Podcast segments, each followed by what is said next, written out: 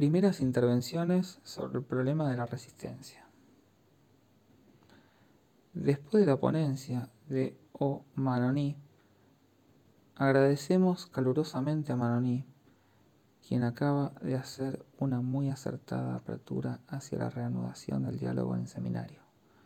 No obstante, su tendencia es netamente fenomenológica, y no pienso que la solución asuma totalmente la forma que él nos deja entrever. Él mismo lo ha sentido así, pero está bien que plantee el problema como lo ha hecho, hablando de un mecanismo interpersonal, aunque en este caso la palabra mecanismo sea tan solo aproximativa. Interrupción en el transcurso de la ponencia de Didier Ancio. Freud explica, a propósito de Lucy R., que recurría a la presión de las manos cuando solo conseguía una hipnosis incompleta. Dice a continuación que dejó preocuparse por este asunto y que renunció incluso a obtener del sujeto, según el método clásico, la respuesta a la pregunta. ¿Duerme usted? ¿Por qué le desagradaba escuchar la respuesta? Pero no, no duermo en absoluto lo cual lo colocaba en una situación harto incómoda. Explica de manera ingenua y encantadora que esto lo llevaba a persuadir al sujeto que se refería a un tipo distinto de sueño que el que el sujeto suponía, y que a pesar de todo éste debía de estar algo adormecido. Rayando casi con la ambigüedad más perfecta, dice muy claramente que todo esto le ponía en un gran aprieto, del que solo pudo desembarazarse el día en que dejó de preocuparse por ello. Conservó, sin embargo, la presión de las manos, ya sea sobre la frente, ya sea a ambos lados de la cabeza, invitando al paciente al mismo tiempo a concentrarse en la causa del síntoma. Este era un estadio intermedio entre el diálogo y la hipnosis. Los síntomas eran tratados uno por uno en sí mismo los afrontaba directamente como si fueran problemas propuestos. Bajo las manos de Freud, el paciente estaba seguro de que los recuerdos que iban a presentarse eran los que importaban, y que no tenía sino que confiar en ellos. Freud añadía este detalle, en el momento en que se levantase las manos, mímica del levantamiento de la barrera, el paciente volvería a estar perfectamente consciente y no tendría que tomar lo que se presentase en su mente para estar seguro de tener el hilo por el cabo adecuado. Es muy notable que, en los casos que Freud relataba, este método se haya revelado perfectamente eficaz. En efecto, resolvió completamente el hermoso caso de Lucy R., con una facilidad que tiene la belleza de las obras de los primitivos. En todo lo nuevo que se descubre hay un feliz azar una feliz conjunción de los dioses. Por el contrario, con Anao, a pesar del método empleado, estamos en presencia de un largo trabajo de Working Through, que muestra la animación y la densidad de los casos más modernos de análisis. Se revive, se relabora varias veces la serie completa de acontecimientos, toda la historia. Se trata de una obra de largo alcance, que dura casi un año. En el caso de Lucy R., las cosas marchan mucho más a prisa con elegancia realmente sorprendente, sin duda. Las cosas son demasiado densas y no nos permiten ver dónde realmente están los resortes. Pero sin embargo es un material perfectamente utilizable. Esta mujer tuvo lo que pueden llamarse alucinaciones olfativas, síntomas histéricos cuya significación, lugares y fechas son satisfactoriamente detectados. Freud en esta ocasión nos proporciona todos los detalles sobre su modo de operar. Ya he acentuado el carácter privilegiado, debido al carácter especial de su técnica, de los casos tratados por Freud. Como era ella, solo podemos presumirlo a través de algunas reglas que nos dejó y que han sido fielmente aplicadas, según lo confiesan los mejores autores y entre ellos quienes conocieron a Freud. No podemos hacernos una idea cabal del modo en que aplicaba la técnica, insiste en el hecho de que Freud avanzaba en una investigación que no está marcada con el mismo estilo que las otras investigaciones científicas. Su campo es la verdad del sujeto. La investigación de la verdad no puede reducirse enteramente a la investigación objetiva, e incluso objetivamente del método científico habitual. Se trata de la realización de la verdad del sujeto, como dimensión propia que ha de ser aislada en su originalidad en relación a la noción misma de la realidad. Es aquí donde he puesto el acento en todas las lecciones de este año. Freud estaba comprometido en la investigación de una verdad que le concernía a él completamente, hasta en su persona, y por lo tanto también en su presencia ante el enfermo, en su actividad, digamos, de terapeuta, aunque el término resulte cabalmente insuficiente para calificar su actitud. Según afirma el propio Freud, este interés confirió a sus relaciones con sus enfermos en carácter absolutamente singular. Ciertamente el análisis como ciencia es siempre una ciencia de lo particular. La realización de un análisis es siempre un caso particular, aun cuando estos casos particulares, desde el momento en que hay más de un analista, se presten de todos modos a cierta generalidad. Pero con Freud la experiencia analítica representa la singularidad llevada a su límite, puesto que él estaba construyendo y verificando el análisis mismo. No podemos borrar este hecho. Era la primera vez que se hacía un análisis. Sin duda alguna el método que deduce a partir de allí, pero solo es método para los demás. Freud, él, no aplicaba un método. Si descuidáramos el carácter único, inaugural de su proceder, cometeríamos una grave falta. El análisis es una experiencia de lo particular. La experiencia verdaderamente original de este particular adquiere pues un valor aún más singular.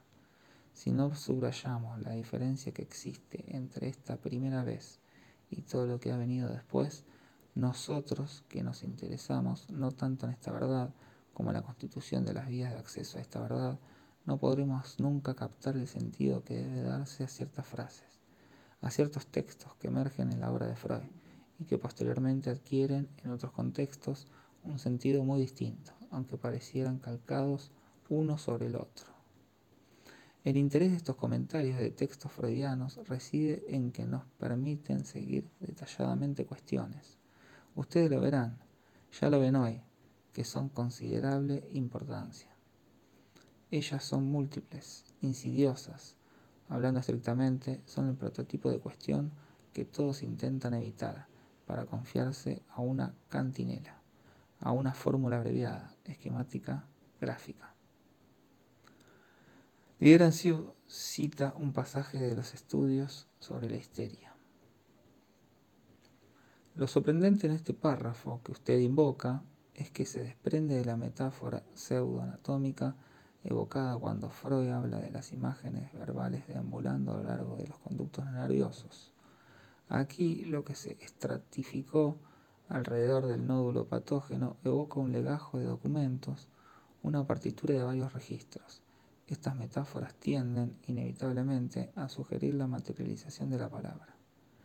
No la materialización mítica de los neurólogos, sino una materialización concreta. La palabra empieza a fluir en las páginas de un manuscrito impreso. También aparece la metáfora de la página en blanco, del palimpsesto. Desde entonces han surgido en la pluma de más de un analista. La noción de varios estratos longitudinales aparece aquí, es decir, de varios hilos de discurso. Los imaginamos en el texto que los materializa en forma de haces literalmente concretos. Existe una corriente de palabras paralelas que en determinado momento se extienden y rodean al famoso nódulo patógeno, el cual, él también, es una historia. Se abren para incluirlo y, un poco más adelante, vuelven a reunirse. El fenómeno de la resistencia se sitúa exactamente allí.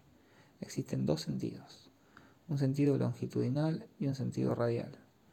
Cuando queremos acercarnos a los islos que se encuentran en el centro del haz, la resistencia se ejerce en el sentido radial. Ella es consecuencia del intento de atravesar los registros exteriores hacia el centro.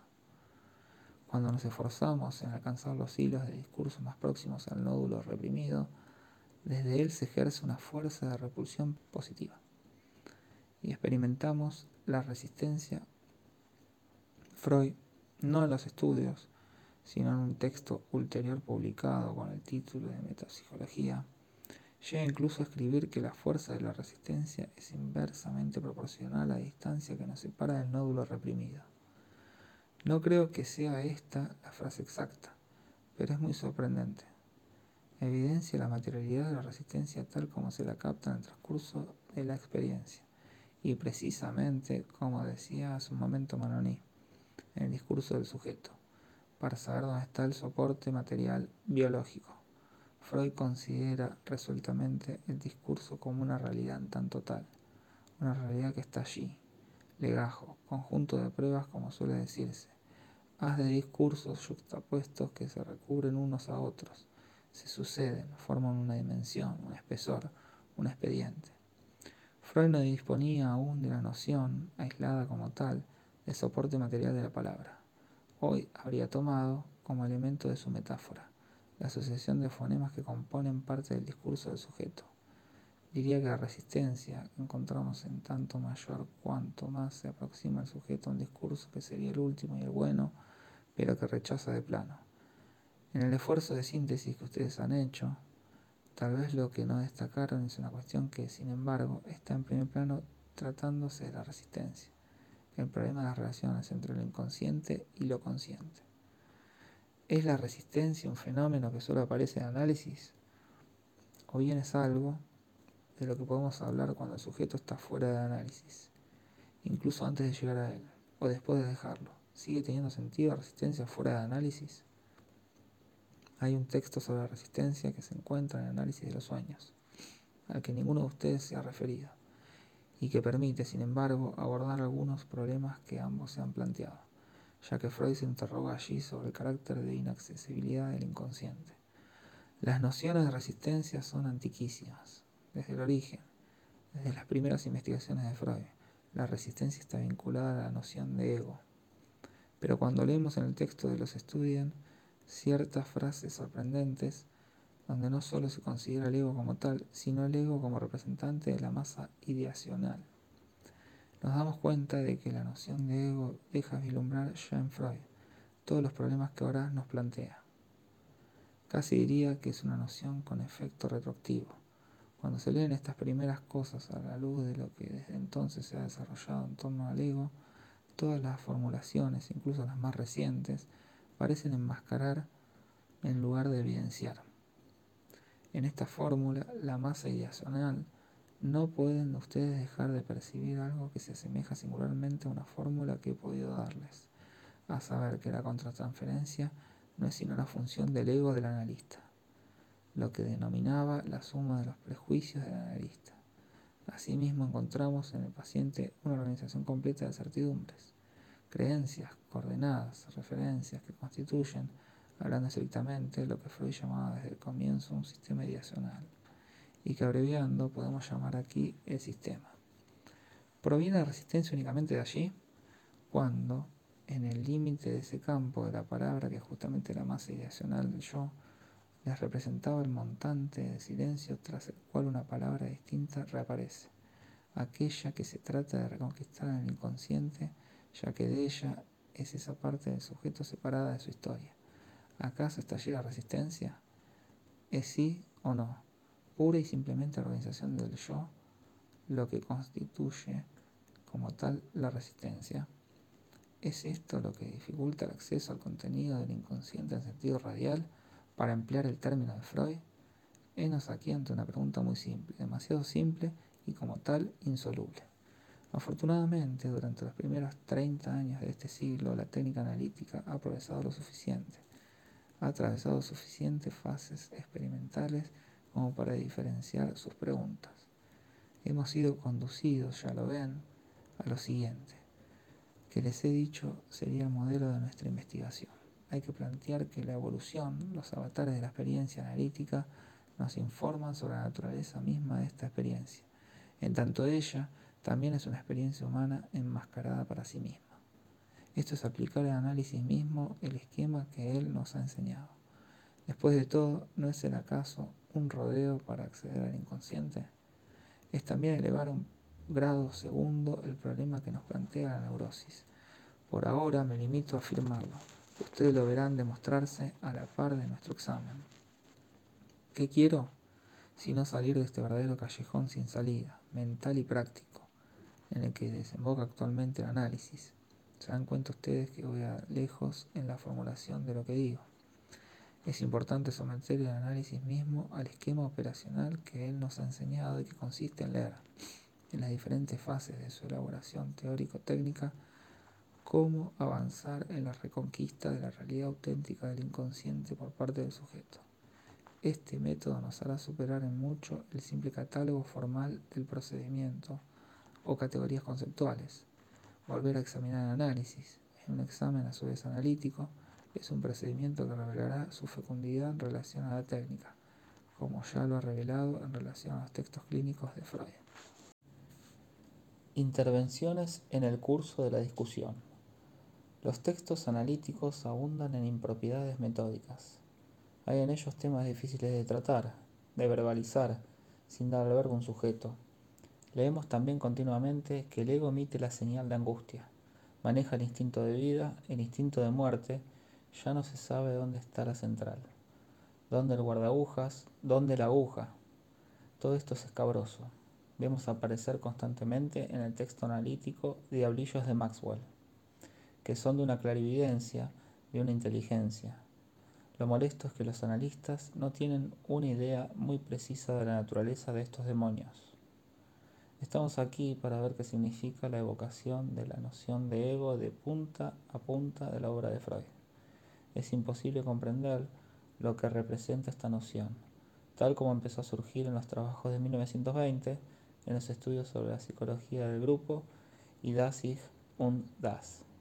Es, si se empieza mezclando todo en una suma general con el pretexto de que se trata de aprender una cierta vertiente del psiquismo, el ego, en la obra de Freud, no es en absoluto esto cumple un papel funcional vinculado a necesidades técnicas. El triunvirato que funciona en Nueva York, Hartman, Lowenstein y Chris, en su tentativa actual de elaborar una psicología del ego, se pregunta constantemente, ¿qué quiso decir Freud en su última teoría del ego? ¿Se han extraído verdaderamente hasta el momento sus consecuencias técnicas? No traduzco, solo repito lo que aparece en los otros dos o tres últimos artículos de Hartman. En el Psychoanalytic Quarterly de 1951 encontrarán tres artículos de Lowenstein, Chris y Hartman sobre este tema que merecen ser leídos. No podemos decir que lleguen a una formulación totalmente satisfactoria, pero investigan en este sentido y plantean principios teóricos que implican aplicaciones técnicas muy importantes que, según ello, no se habían percibido. Es muy interesante seguir este trabajo que se elabora a través de artículos que vemos sucederse desde hace algunos años, especialmente desde el fin de la guerra. Creo que en ellos se evidencia un fracaso muy significativo, que debe sernos instructivo. En todo caso, es grande la distancia recorrida entre el ego del que se habla de los estudien, masa ideacional, contenido de ideaciones y la última teoría del ego, aún problemática para nosotros, tal como Freud la formuló a partir de 1920. Entre ambas se encuentra ese campo central que estamos estudiando. ¿Cómo apareció esta última teoría del ego? Es la culminación de la elaboración teórica de Freud, una teoría extraordinariamente nueva y original.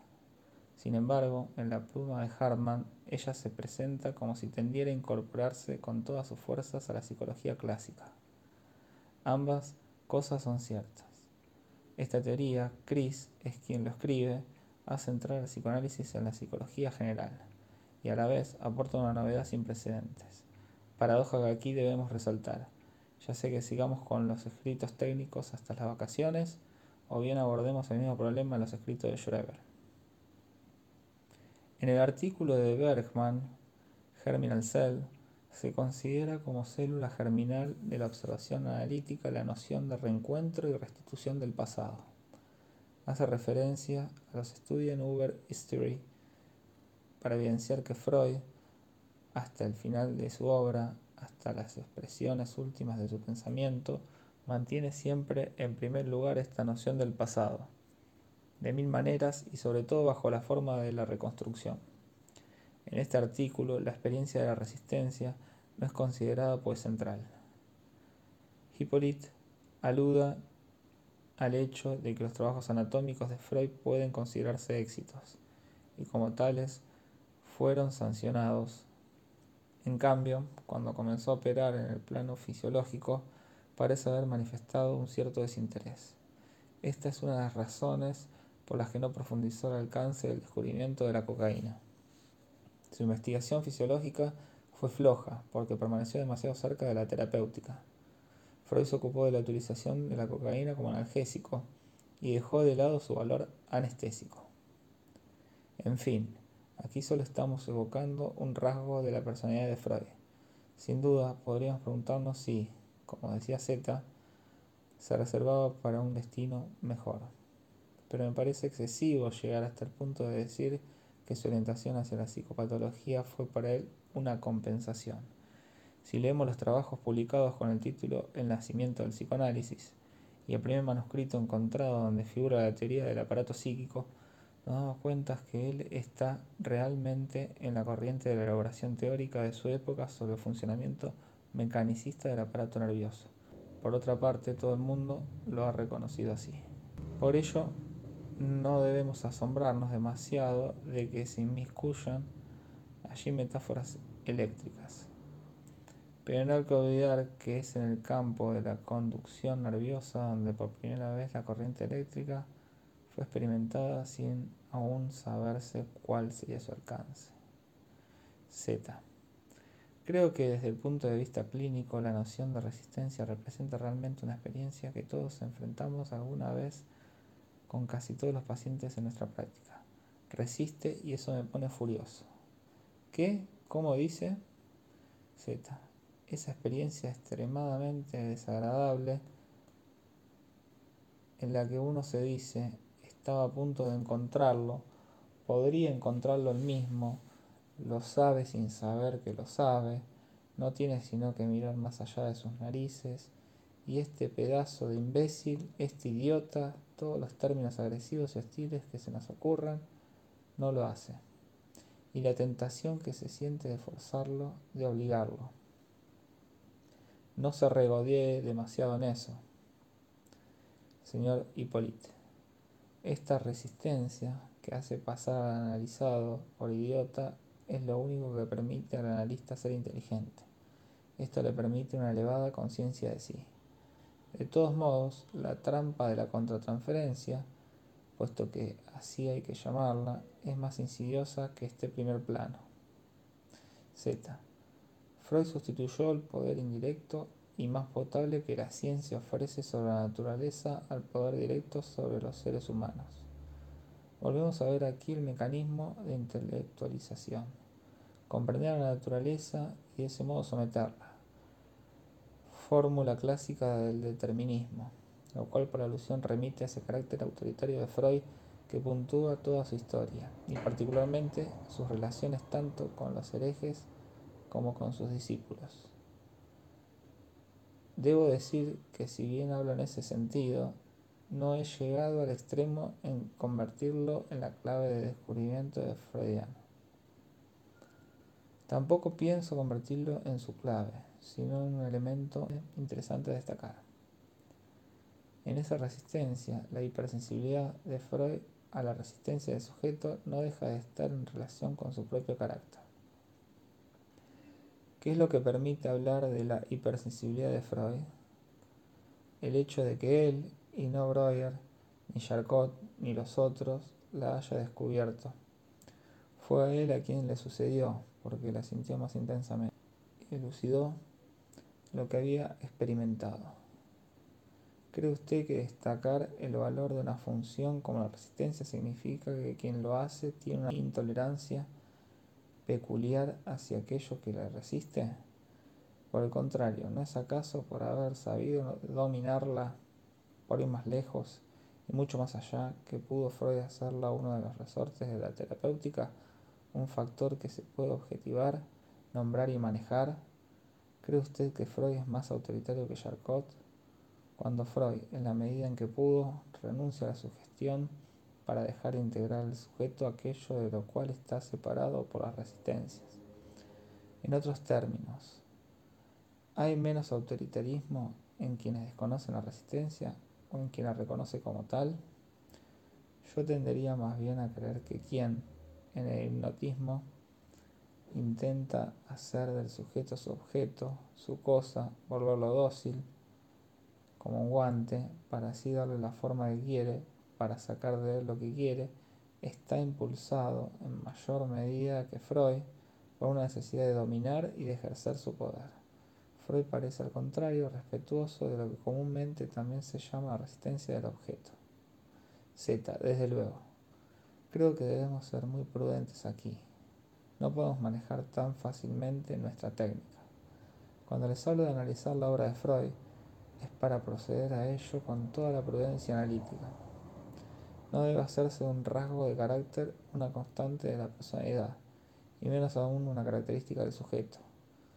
Jones ha escrito sobre este tema cosas sumamente imprudentes, pero que son de todos modos mucho más matizadas que lo que ha dicho usted. Pensar que la carrera de Freud ha sido una compensación de su deseo de poder, incluso de su franca megalomanía, de la que, de la que por otra parte quedan huellas en sus escritos, creo que es el drama de Freud, en el momento en que descubre su guía. No puede resumirse así.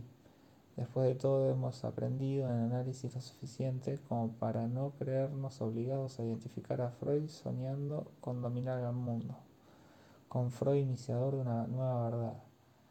Esto no me parece provenir de la misma Cupido, si es que no es de la misma libido. Señor Hipólito.